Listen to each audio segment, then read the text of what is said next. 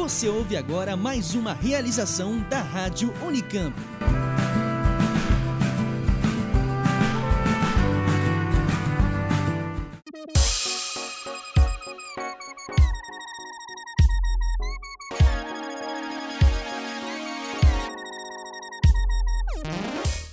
Caramba, Letícia. Esses dias eu tava bem fazendo uma maratona de Black Mirror e acabou que quando eu vi eu fiquei a noite inteira sem dormir. Só que aí depois eu fiquei preocupado, que no dia seguinte eu li que uns cientistas relacionaram assim esse lance de privação de sono com o aparecimento de várias doenças crônicas sérias. Você chegou a ver isso?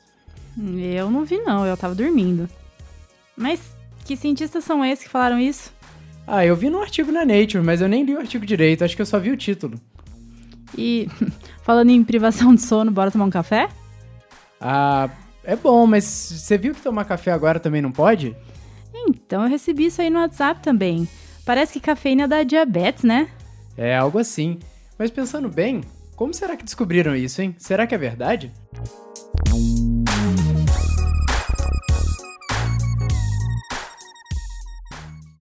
Caro ouvinte, não entre em pânico de novo.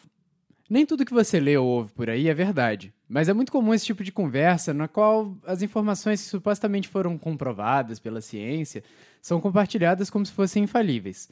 Isso porque uma grande parte da sociedade tende a encarar como verdade incontestável tudo aquilo que é chamado de científico, mesmo sem checar a fonte e a veracidade da informação e sem buscar entender como os tais cientistas chegaram àquele resultado. É, nesta edição do Oxigênio, a gente vai tratar dos dois extremos nada saudáveis na relação entre ciência e sociedade. É, em uma ponta, fica a visão da ciência como uma autoridade total, é, que torna verdade absoluta tudo que é ou parece científico. E na outra, fica a completa negação da ciência ou das conclusões científicas, que incomodam assim determinados grupos de pessoas, como por exemplo, as mudanças climáticas e até mesmo o formato da Terra. Eu sou Maria Letícia Bonatelli. E eu sou Bruno Moraes. E esse é o Oxigênio de número 47.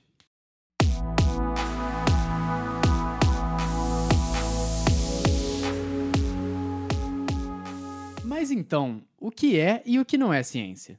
Como são feitas pesquisas para tentar entender o funcionamento da vida e do universo? Como a ciência se tornou um caminho válido para se conhecer e analisar os mais diversos fenômenos da natureza? E como ela alcançou essa posição de autoridade na construção do conhecimento? E por que será que existem pessoas que vão contra os conhecimentos científicos bem estabelecidos, até mesmo em questões de saúde, como a vacinação e os seus benefícios? Mas qual é o limite entre a descrença perigosa e o questionamento saudável, quando nós pensamos na relação com a ciência que é feita por pessoas como qualquer um de nós? A ciência é patrimônio da humanidade. Mas ela é historicamente, socialmente localizada Tá, mas tem necessidade de autocrítica da ciência também.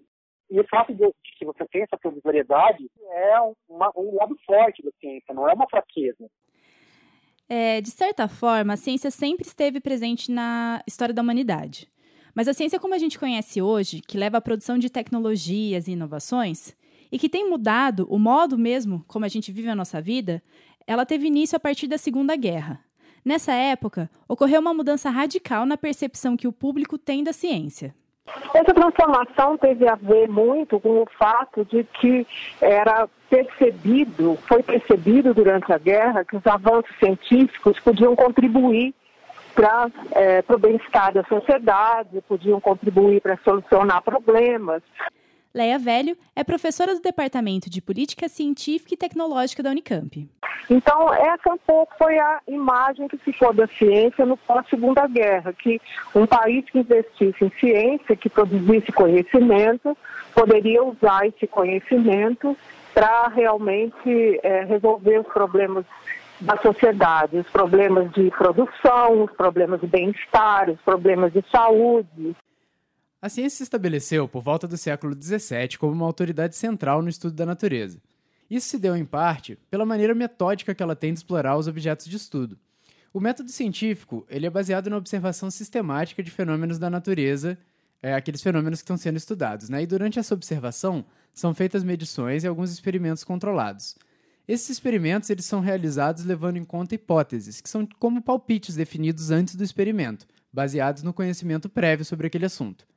Após a coleta dos dados, essas hipóteses podem ser validadas ou não. E aí, caso elas não sejam, elas vão ser alteradas para gerar novas hipóteses e novos experimentos para tentar chegar a uma explicação para aquele fenômeno. É esse método que distingue o conhecimento científico das outras formas de saber. A princípio, o método científico é aplicado com base na objetividade, ou seja, na ideia de que a produção científica deve ficar livre das influências externas ou das concepções é, pessoais do próprio cientista. Quando eu digo que a ciência é objetiva, mais precisamente o significado é esse, que a ciência adota né, a objetividade como valor e adota também princípios éticos e metodológicos no sentido de procurar garantir essa objetividade.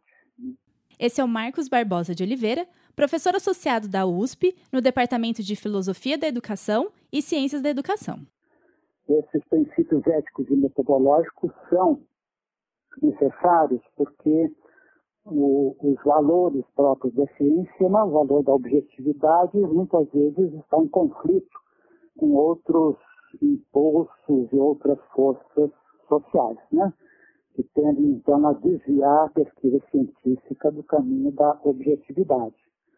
Essas forças podem ser de natureza mais psicológica, individual, por exemplo, o, no ponto de vista social, diria que o mais importante nos dias de hoje são os interesses econômicos. Né? Como o professor Marcos falou, a objetividade da ciência é afetada por muitos outros fatores, sejam esses fatores econômicos, sociais e até mesmo pessoais. Essa noção de que a ciência gera a verdade total sobre os acontecimentos da natureza é uma visão um pouco simplista. Isso porque a ciência está longe de ser absoluta e imutável. Muitas vezes a gente tem essa ideia de que a ciência está lá, num pedestal intocável, geradora de conhecimento absoluto. Mas, na verdade, dentro do processo de geração do conhecimento científico, existe um embate de ideias, críticas, questionamentos. E o conhecimento tem que ser criticado, ele tem que ser revisado. Porque em diferentes áreas, né, onde houve desenvolvimento de novas tecnologias e novos métodos de análise, por exemplo, houve mudança em conhecimentos científicos pré-estabelecidos, houve o que a gente chama de uma quebra de paradigma. E quem não se lembra do caso do Plutão? Ele, na verdade, inclusive, gerou muita comoção na internet, né? Plutão era um planeta do sistema solar que, depois de algumas descobertas astronômicas e revisões na definição de planeta, ele foi reclassificado como um planeta não em 2006. Mas se um dia os cientistas planetários repensarem suas classificações e definições, Plutão pode até mesmo voltar a ser um planeta. Além disso, é importante a gente lembrar que quem está por trás da geração do conhecimento científico é o próprio cientista. Sabe aquela figura que é, se usa muito quando você coloca uma figura que permite diferentes visões, mas que você não consegue? Ou você olha a figura e vê uma coisa, ou você olha e vê outra. Tipo, tem aquele desenho clássico de um de um animal que alguém acha que é, alguns acham que é um pato, outros acham que é um coelho e que você não consegue ver as duas figuras ao mesmo tempo. É assim que a gente olha o mundo. A gente olha o mundo a partir das nossas experiências, a partir da nossa cultura, a partir da nossa maneira de ver as coisas. A visão do mundo, a gente não vê o mundo da mesma maneira. Dependendo de como você vê o mundo, são as perguntas que você faz, que você faz sobre o mundo, tá certo?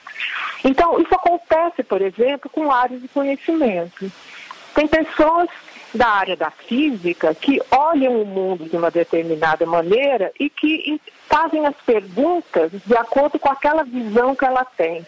Outras pessoas, vamos dizer, da biologia, veem outras coisas no mundo. E dentro da biologia, ou dentro das várias áreas, você tem também tendências. Essas tendências olham as coisas de maneira diferente. Então não existe, vamos dizer assim, uma única linha da ciência, uma única maneira de, de, de, caminhar a ciência. Existem diversos olhares sobre o mundo e a partir desses olhares você produz, faz perguntas diferentes. Essas perguntas e a sua visão de mundo determina quais são os métodos de responder aquela pergunta que são válidos e também os modos de interpretação dos resultados que você tem. E a ciência é feita pelos cientistas. E eles são, vejam só, humanos. Cada pessoa tem uma formação, uma bagagem de conhecimento que pode fazer com que eles olhem para o mesmo problema ou questão de formas diferentes. Além disso, o cientista está inserido dentro de uma sociedade, dentro de um período da história. Todos esses fatores, eles obviamente vão influenciar na geração do conhecimento científico. Talvez um dos caminhos para uma ciência mais completa seja exatamente o de incorporar essa subjetividade, essa parte da construção do conhecimento que não se restringe aos gráficos, tabelas e estatísticas. Nós é, fundamentamos um método, um sistema de validação que é hoje o sistema mais confiável é, de conhecimento por uh, uh, consensualidade objetiva que nós temos disponível é, na civilização humana. Essa é Mayra Monteiro Frois, professora no programa de pós-graduação em História das Ciências e das Técnicas e Epistemologia, da UFRJ. Então, a ciência, ela se afirma com muita força. Nós não corremos o risco de nos perder dentro da ciência mas nós precisamos assumir dentro da ciência que a nossa capacidade de, uh, de interpretar os fenômenos, de identificar ordens, leis, de estabelecer modelos com processos de previsão críveis e confiáveis e objetivamente comprováveis, passa por uma pela optimização de todos os aspectos da nossa construção intelectual e que esses aspectos incluem a esses difíceis, ainda tão pouco definíveis recursos que nós temos endereçado como subjetivos e que acredito que a gente vá compreendê-los com a ciência do sujeito avançando dentro de uma neurobiologia, por exemplo, dos processos subjetivos que avança a passos largos através da neurobiologia da emoção, da neurobiologia do comportamento, da neurobiologia da cognição, da neurobiologia dos, é, dos processos decisórios, da própria uh, neurobiologia de sistemas, enfim, nós estamos avançando e muito com o entendimento objetivo de processos que nós endereçávamos como subjetivos. Isso tudo está nos mostrando que nós precisamos abrir os olhos e, uh, como é que se diz? E abrir nossos laboratórios, as nossas práticas, é, a nossa capacidade de criação.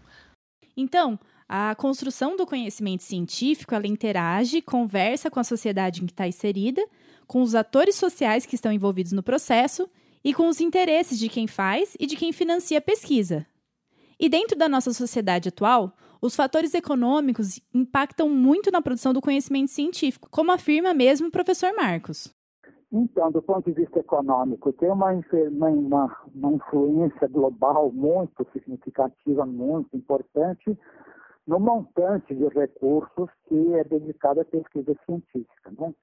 Não só no Brasil, mas no mundo todo, uma parte mais significativa da pesquisa científica, principalmente na área da ciência básica, é financiada com recursos públicos, né? E dessa maneira sofre evidentemente um impacto do estado da economia em geral. E na prática, bom, tem uma série de mediações aí, mas eu diria que um reflexo dessa postura é, essa, é o que eu chamo de inovacionismo, né? A ideia de que um objetivo primordial da pesquisa científica é gerar inovações, sendo inovações entendidas, isso é fundamental, como invenções rentáveis, né? Invenções que podem ser incorporadas por uma empresa e contribuir com o lucro da empresa. Mas pensando em tudo isso, em todos esses fatores que podem influenciar e até mesmo direcionar a produção de conhecimento, será que a gente não pode confiar na ciência? Teoria da conspiração, elas sempre existiram. O movimento anti-vacinação vem provocando a volta de doenças já erradicadas. O nome do tratamento que você vai conhecer é terapia quântica. Trump disse que considera a mudança climática uma farsa. E jura que o eclipse prova que a Terra é plana. Bom, nós já concordamos que temos que encarar a ciência com crítica. Mas isso também vale para como encaramos os críticos da ciência. Se numa ponta temos a ciência como autoridade absoluta, na outra a gente encontra a negação da ciência e do próprio método científico, que aparece tanto nos movimentos anti-ciência como na propagação das pseudociências. Isso, e é legal ressaltar a diferença entre essas coisas. As pseudociências, elas são crenças ou afirmações que se dizem científicas, mas que não seguem os preceitos do método científico, como é o caso das chamadas terapias quânticas, do design inteligente e da astrologia. Já os movimentos anti-ciência, eles são diferentes, já que eles envolvem uma negação direta de conhecimentos científicos já estabelecidos há muito tempo, como a teoria da evolução e o funcionamento do sistema solar. Ao cobrir pseudociência, acompanhar essas coisas, essas coisas meio malucas, meio deprimentes, do tipo terraplanismo, ou mesmo debates que envolvem criacionismo, teoria da evolução, é, a questão uh, da mudança climática, que tá, infelizmente está muito candente nesse aspecto. Reinaldo José Lopes é jornalista de ciência e blogueiro da Folha de São Paulo. É que é importante também se tratar a distinção entre algumas coisas é, que estão na fronteira da ciência, que realmente são super dinâmicas e sempre mudando e, e que tem debates fortes entre elas, e algumas coisas que já estão muito consolidadas que dependem de, digamos, de, de, de muitos pré-requisitos de conhecimento construídos ao longo, ao longo de séculos, de décadas, séculos, séculos, e que as pessoas acabam é, questionando, às vezes, por, por coisas que não, não têm a ver com novas evidências, com, com visões mais completas, com, com, enfim, com trabalho intelectual empírico mesmo, mas com preconceitos ideológicos. São muitos os fatores que podem estar relacionados com o surgimento desses movimentos anti-ciência desde teorias conspiratórias até interesses econômicos, políticos e religiosos. Ou seja, a gente não está falando de discussões com base em estudos empíricos, em reflexões fundamentadas. E é isso que torna difícil a discussão com os defensores desses tais movimentos. Como o Reinaldo comentou, um dos casos mais marcantes hoje é a negação das mudanças climáticas. Há alguns anos, existiam pessoas que duvidavam que as causas do aquecimento global fossem antropogênicas, ou seja, causadas pelos seres humanos. Mas nos dias de hoje é consenso que as mudanças climáticas que a gente está enfrentando, essas tempestades tropicais mais severas, o degelo das calotas polares, o aumento na temperatura da Terra e dos níveis dos oceanos, eles estão sim relacionados com a ação humana. Se isso é consenso, ora essa, o Acordo de Paris, que prevê o esforço global para diminuir os efeitos das mudanças climáticas, devia ser feito por todos os países, certo? Mas não se as razões econômicas forem fortes o suficiente para que o seu país saia do acordo como foi o caso do governo Trump nos Estados Unidos. Então, já não, não se tem mais respaldo para esse tipo de dúvida, assim. É, Bruno, e outro movimento que eu acho igualmente perigoso para o mundo é o anti-vacinas. É inegável o avanço na prevenção de doenças que as vacinas trouxeram é, para a humanidade mesmo. Vamos lembrar de algumas doenças aqui, assim, só por cima: a paralisia infantil, a varíola, rubéola, sarampo, hepatite A e B, gripe, tétano, coqueluche, febre amarela, difteria e eu acho que eu não preciso falar mais, né? Essas doenças elas podem ser prevenidas e algumas foram inclusive consideradas erradicadas graças à vacinação. E a Organização Mundial da Saúde estima que a vacinação preveniu 20,4 milhões de mortes entre os anos de 2000 e 2016. Eu, eu não preciso falar mais. O estudo polêmico do britânico Andrew Wakefield, de 98, que ligou a vacina tríplice com o aparecimento do autismo, ele já foi refutado por inúmeros pesquisadores e outros cientistas, mas o artigo ele ainda é citado por grupos anti-vacinação. Se as pessoas se recusam a se vacinarem, ou ainda pior, né, impedem a vacinação de seus filhos, ocorre o que a gente já está vendo em algumas regiões que elas voltam a sofrer com doenças que podiam, inclusive, ser consideradas erradicadas naquele local, como foi o caso de surto de sarampo em 2013 e 2015, em Pernambuco e no Ceará. E aí a gente encontra, inclusive, as pessoas que contestam se a Terra é realmente redonda, os terraplanistas. E os argumentos que essa galera que acredita que a Terra é plana usa são muitas vezes meramente conspiratórios, e, ou se baseiam em testes e observações que não têm nada de científicos.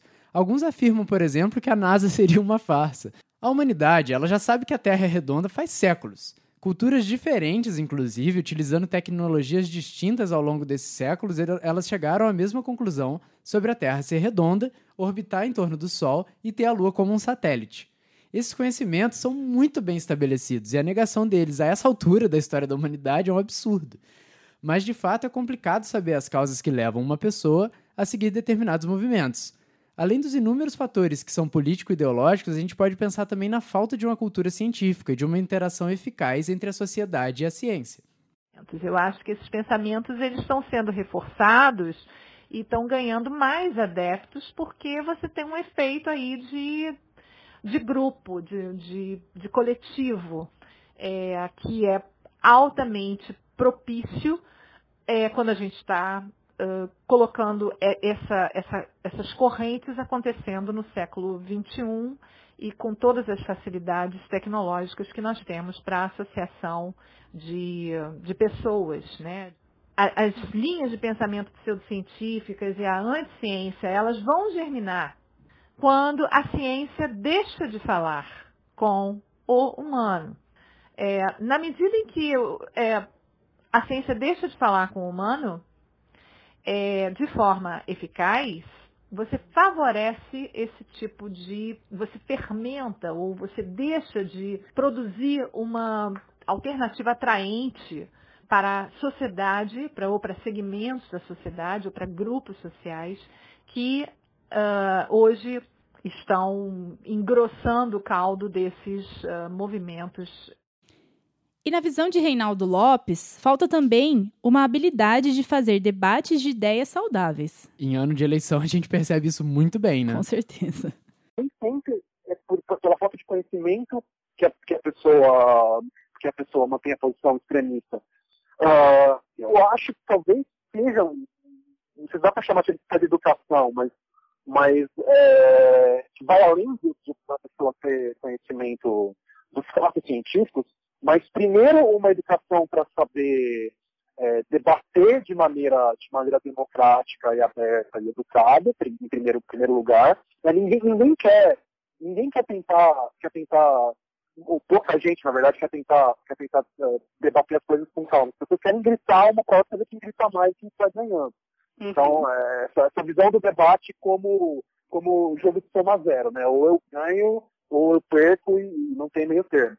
Uh, em segundo lugar, talvez mais do que assim, a visão, o ceticismo no sentido é, de você saber da, da provisoriedade das suas posições, da, de, de, como uh, o mundo é complicado e de que raramente você vai ter uma resposta preto no branco para temas é, muito importantes, né? De, de, você e você saber que você pode estar errado, que o outro não é o inimigo porque talvez ele esteja certo você esteja errado. Então, esse ponto, essa mistura de tolerância e ceticismo, muito mais do que um conhecimento de fatos, é, é o que falta para as pessoas, minha sensação. Um estudo realizado numa das universidades mais prestigiadas. Cientistas afirmam que. Pelo menos é o que os cientistas americanos acreditam. E talvez um ator que possa contribuir para uma melhor discussão sobre conhecimentos científicos e para uma melhor compreensão sobre o mundo é justamente o divulgador e o jornalista de ciência. E isso não só no sentido de transmitir um determinado conhecimento, mas de justamente tentar passar à sociedade a noção de que a ciência é construída com todas as suas contradições e provisoriedades. E, infelizmente, né, por conta da própria lógica de produção de jornalismo, em que o tempo é curto e os espaços para os textos também, as notícias e reportagens sobre ciência nem sempre conseguem falar sobre toda essa complexidade envolvida na produção do conhecimento da ciência, o que acaba prejudicando para a construção de uma cultura científica, como o Reinaldo Lopes nos falou em entrevista.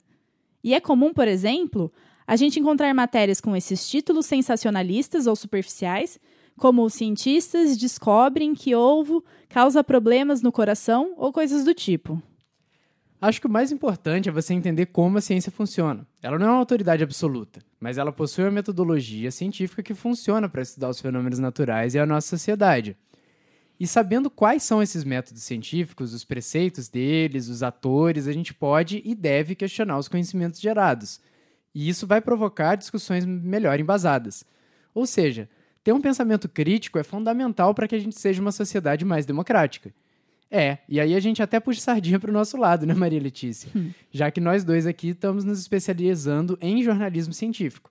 E a gente está fazendo isso justamente porque a gente acredita que é essencial informar melhor a população e alimentar a discussão dos achados científicos. E com isso a gente alimenta a discussão de tudo, na verdade, né? Porque com pensamento crítico a coisa flui um pouco melhor. É importante entender que a ciência, então, não paira sobre a sociedade, mas ela interage com ela. E isso é muito importante para entender as políticas da ciência, por exemplo. É, e essa comunicação não é importante apenas para a população em geral, mas também para o bom desenvolvimento das pesquisas científicas, como diz Mayra Frost. Se nós não formos capazes de nos comunicar com a sociedade, você pode ter certeza que também nós estaremos falhando na comunicação com os nossos pares. Aquele que consegue uh, mergulhar e manter acesa a chama do seu processo de conhecimento, do seu processo de encantamento pelo objeto científico, ele é capaz de atuar dentro do seu cenário de especialistas, dentro da sua rede de especialistas, com uma potência muito ampliada. Bom, então a gente viu que entender que a ciência é falível e que o pensamento científico ele é construído através da crítica é fundamental para você poder criticar e ao mesmo tempo confiar nos conhecimentos científicos. Sim, porque as vacinas evitarem a morte de 20,4 milhões de pessoas não é um número que é facilmente ignorado. Ou mesmo que culturas diferentes, ao longo dos séculos, chegarem a uma mesma conclusão de que a Terra é redonda também é um fato difícil de ser negado. E eu acho que a professora Leia, ela conclui muito bem o que a gente quis abordar nesse programa. É assim, quando a gente fala essa ideia de que a ciência é socialmente construída, pouco parece que a gente está querendo dizer que não, a ciência não existe. Não é isso que eu estou dizendo, entendeu? Eu, eu, esse é o conceito mais difícil de eu transmitir para os meus alunos na sala de aula, na minha experiência. É porque eles sempre interpretam a, a coisa como se, ah, mas se ela é socialmente construída, então ela não existe. Eu digo, não. Não, óbvio que a ciência existe. Ele é um sistema de conhecimento estabelecido, estabelecido, um sistema de conhecimento que funciona e eu acho ele fantástico. Ninguém é mais apaixonado pela ciência do que eu. Só que eu entendo que existem várias formas diferentes de você narrar sobre a natureza, de você explicar as coisas que você vê. A nossa das sociedades capitalistas ocidentais é a ciência, mas ela é uma narrativa, ela é uma das narrativas possíveis sobre a natureza e ela, é, ela, ela funciona muito bem ela responde boa parte das questões que nós temos. E ela é um empreendimento hoje em dia que envolve pessoas inteligentes, bem formadas, um monte de recurso público, um monte e, e vários e vários artefatos tecnológicos da maior importância baseado nos conceitos que a ciência é, desenvolveu. É assunto complicadinho, né, Bruno? É, complicado mesmo, Maria Letícia. E no próximo programa a gente vai dar um pouco de continuidade para essa pauta difícil, só que com outro enfoque.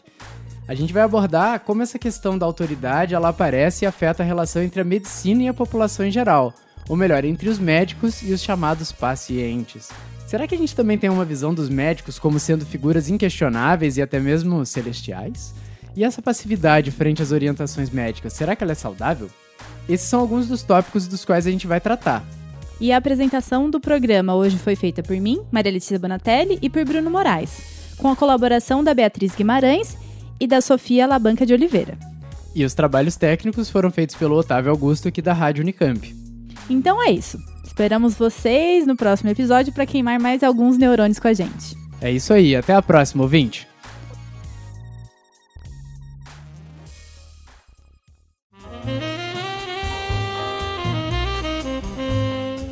Você está ouvindo a Rádio Unicamp.